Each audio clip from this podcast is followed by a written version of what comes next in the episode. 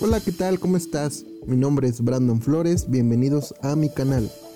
Un canal donde hablamos sobre el crecimiento espiritual y sobre cómo tener una relación a través de Jesús. Así que, bienvenido.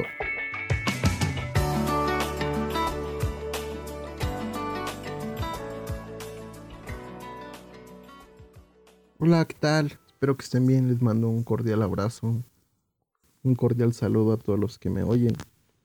Y quiero ser sincero, oyendo las noticias y todo lo que está pasando acerca de Ucrania con Rusia, es algo muy fuerte. Es algo que la verdad ah, me duele ver noticias de ese tipo de magnitud que ya empiezan las guerras. Y realmente me da coraje como mexicanos que tomemos en broma temas así, porque creo que que países estén en guerra no me gusta tomarlo como en broma. Y apenas también lo platicaba con un amigo. También le molestaba mucho, ¿no? Los memes y que se jugara con, con algo tan delicado como este asunto de la guerra.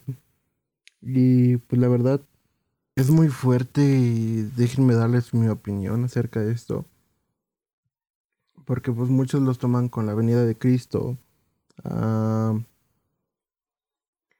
que se cumplen algunas profecías. Y sí, es muy cierto, desde el tiempo de Juan el Bautista, dice que se oían guerras y que los tiempos eran muy difíciles. Pero pues creo que guerras ha existido todo el tiempo. Que no las veamos, porque tal vez no estemos en ese mismo contexto en aquellos países que viven guerras constantes pues tal vez no se nos haga tan común, pero el que se desaten cosas así, se diga que viene una tercera guerra mundial. Ah, sé que vendrá una tercera guerra mundial. Sé que Cristo viene pronto, que debemos prepararnos y bla, bla, bla. Pero creo que debemos prepararnos no solamente en momentos donde hay una guerra. Híjoles, es que pasó esto. Debemos prepararnos. Cristo viene Creo que todo el tiempo debemos estar prevenidos, orar sin cesar, a estar velando todo el tiempo, porque pues eso deberíamos de hacer no solamente cuando vemos hechos históricos de esta magnitud. Y pues mi comentario, mi opinión es, sí, yo sé que pray, pray for Ucrania, hay que orar por Ucrania, pero creo que debemos orar por los pastores de Ucrania, por iglesias locales, por esta gente que tenga un encuentro con Cristo en estos momentos tan difíciles. Ah, que la mano de Dios sea notable en todo tiempo.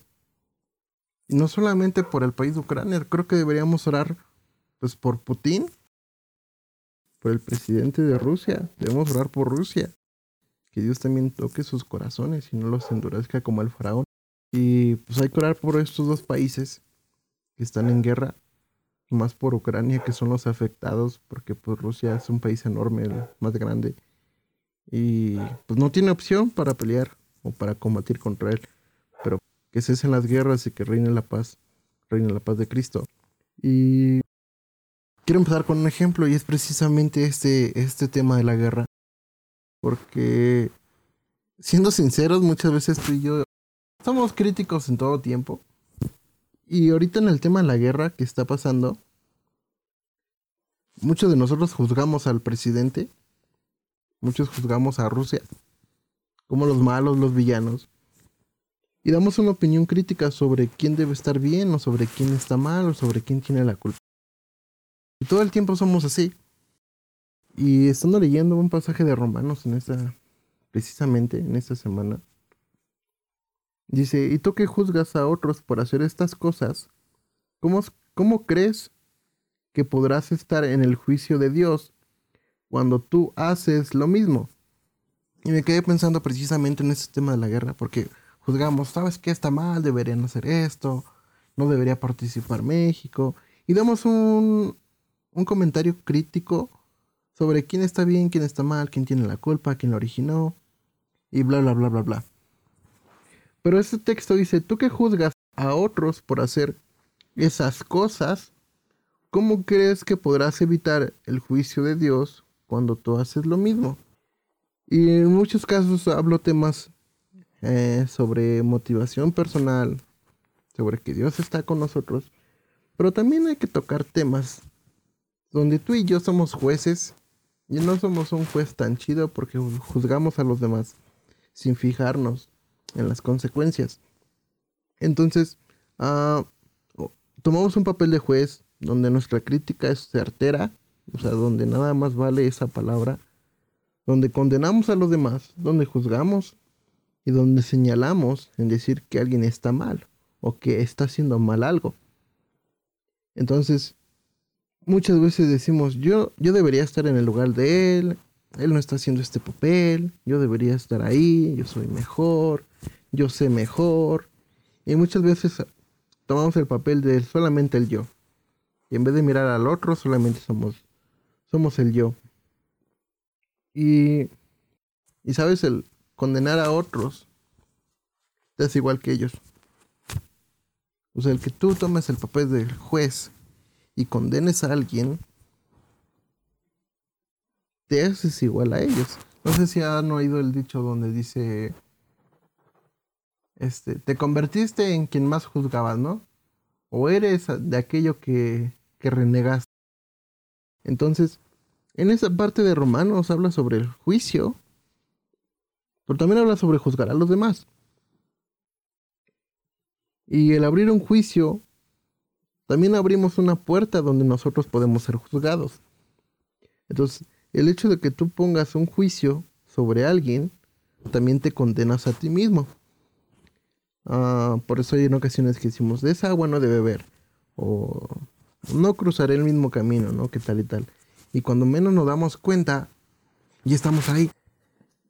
Entonces, yo creo que a todos nos ha pasado que algo no nos gusta y decimos, yo no quiero lidiar con esa persona, no me gustaría, no y no, y decimos que no. Pero cuando menos nos damos cuenta, si estamos actuando de la misma forma, o de la persona que menos esperábamos recibir ayuda, es la persona que nos está ayudando. En mi caso, soy una persona muy apartada, pero cuando hago amigos, soy de los que le entra el relajo muy cañón. Y, estando con amigos, casi la mayoría de ellos me dice, ah, te ves muy payaso, por no decirlo con groserías, este, pero eres muy buena onda. Tenía una muy mala impresión de ti pero pues me caes, me caes muy bien, ¿no? Y vemos que no podemos juzgar a otros ni decir que no podemos recibir ayuda de alguien, porque el mundo da muchas vueltas. Dios, en ese sentido, si Dios nos diera autoridad para juzgar, yo creo que en mi opinión o, o en mi crítica yo ya hubiera condenado a muchas personas, hubiera condenado al mundo diciendo esta persona no merece perdón. Pero gracias a Dios no somos Dios. Dios dice que Dios muestra su amor para con todos nosotros, que aún siendo pecadores, Cristo murió por nosotros. O sea, entonces, Cristo no tomó un papel de juez en ese momento, sino que tomó un papel de un Dios amoroso que decidió morir por cada uno de nosotros. No se tomó en un papel de, ah, fulanito de tal hizo esto, fulanito de tal hizo el otro, y pues no se lo merece, ¿no? ¿no? Sino que Dios mostró su amor para con todos nosotros. Entonces, este, a mí me pasó al principio que me molestaba mucho en el tema de la iglesia. Cuando llegaba a ver a alguien nuevo y estaba sirviendo y, estaba, este, tal vez enseñando a otros. Y me molestaba al principio y decía, ¿cómo Dios permites eso, no? Yo debería estar ahí. Yo tengo este conocimiento. Y en un momento recuerdo que me molestaba. Incluso tomaba partes, ¿no? De un neófito no debe estar ahí, bla, bla, bla. Pero me daba cuenta que mi corazón no estaba en, en lo de Dios. Y de repente Dios me dijo, no eres el único, sino dice que los puros de corazón verán a Dios. Entonces entendí que, que Dios usa más personas para su voluntad. Y muchas veces no somos el centro de atención de Dios. Dice que Dios no tiene favoritos. Entonces, muchas veces nuestras malas acciones, más bien todas las veces nuestras malas acciones salen del corazón. Entonces, todo lo que tú y yo hacemos sale de nuestro corazón. Todo lo que tú y yo pensamos acerca de alguien sale de nuestro corazón. Y del corazón salen los malos pensamientos y las malas acciones, como el matar, robar, pecar, eh, pone todos los pecados que tú quieras. Todo sale del corazón. Y precisamente hablando del juicio, muchas veces cuando tú y yo abrimos un juicio, significa que eso es lo que hay en nuestro corazón. Así cuando yo me molestaba o yo pensaba que debería estar mejor en el lugar de alguien, mi corazón no estaba buscando agradar a Dios, sino estaba buscando agradarme a mí mismo. Y Dios, a pesar de lo malo que éramos, en su corazón no había un castigo para la humanidad, sino un amor hacia todos nosotros que, eh, que entregó su vida por cada uno. Entonces, lo que había en el corazón de Dios era amor en vez de castigo. Y la pregunta es, ¿qué hay en tu corazón? ¿Qué hay en nuestro corazón? Y ¿Saben? Me duele mucho contar esta historia. No voy a decir nombres. Pero un pastor que era mi amigo, un, pastor que admiro y que aprendí mucho de él, eh, engañó a su esposa. La iglesia se dio cuenta. Lo enjuiciaron y lo sacaron de la iglesia y pusieron a alguien más. Y tal vez fue justo en cierto modo. Pero recuerdo que platicando con un amigo muy cercano de él, este, yo le decía, yo recuerdo que él hacía esto y tenía mucho cuidado con las mujeres. Y él me dijo, sabes, todo el tiempo fue un hipócrita. Todo el tiempo fingió, nunca, nunca agradado a Dios, era un hipócrita. Y me empezó a hablar muy mal de él. Y la verdad me dolía mucho porque lo, lo quiero y realmente lo admiro. Pero le dije, sabes, no deberíamos tomar un tema de juicio, sino deberíamos de abrazar y de perdonar. Y recuerdo que él estaba muy molesto y me dijo, siempre fue un hipócrita, ah, nunca valoró esto, no hizo esto, no era de corazón. Y realmente hoy en la actualidad, pasando de ese tiempo a aquí, esta misma persona que me dijo eso, hoy en día he visto sus estados de fiesta en fiesta, he visto tomando y creo que alejado de Dios. Entonces, me acuerdo de que esa parte dice que no juzgues a otros porque tú mismo que juzgas, haces lo mismo. Tal vez con diferentes acciones, pero haces lo mismo. El pecar es pecar. Entonces, ¿por qué juzgar a otros o estamos mal? ¿Por qué juzgar a otros cuando tú y yo estamos mal en otras áreas?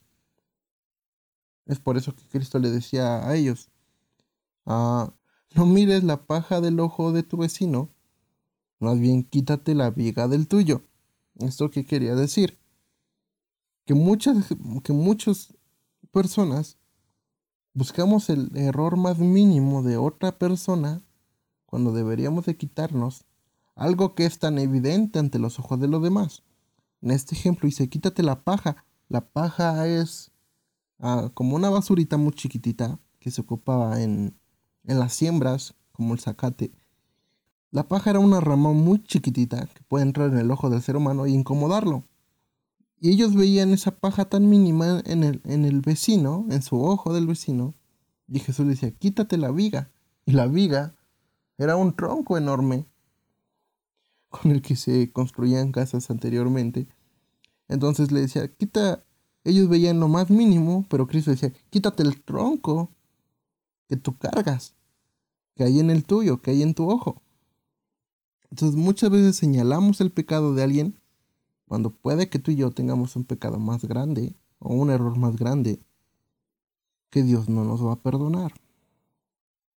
Me gusta mucho el ejemplo de mi pastor principal, Jerónimo, porque él siempre pone que cuando señalamos a alguien, dice, forma una pistolita en tu mano, imagínense una pistola, señalamos con dos dedos o con un dedo, dice, y con tres dedos te señalas a ti mismo. Entonces, si hacen el ejemplo, hagan una pistolita, señalan con un dedo, pero tres dedos te señalan a ti. Entonces dice, nunca juzgues a alguien por lo que hace. Y cuando tú y yo juzgamos a alguien, me gusta esta parte en la Biblia porque dice que si alguna parte del cuerpo está mal, todo el cuerpo está mal. Si una parte del cuerpo no funciona, pues todo el cuerpo no funciona. Es decir, si a mí me duele la cabeza, uh, todo mi cuerpo indica que algo no está bien. Si estoy mal de un riñón, ah, se denota en mi semblante, mi color de piel cambia, ah, algo no funciona en todo el cuerpo. Entonces, compara la iglesia como un cuerpo de Cristo.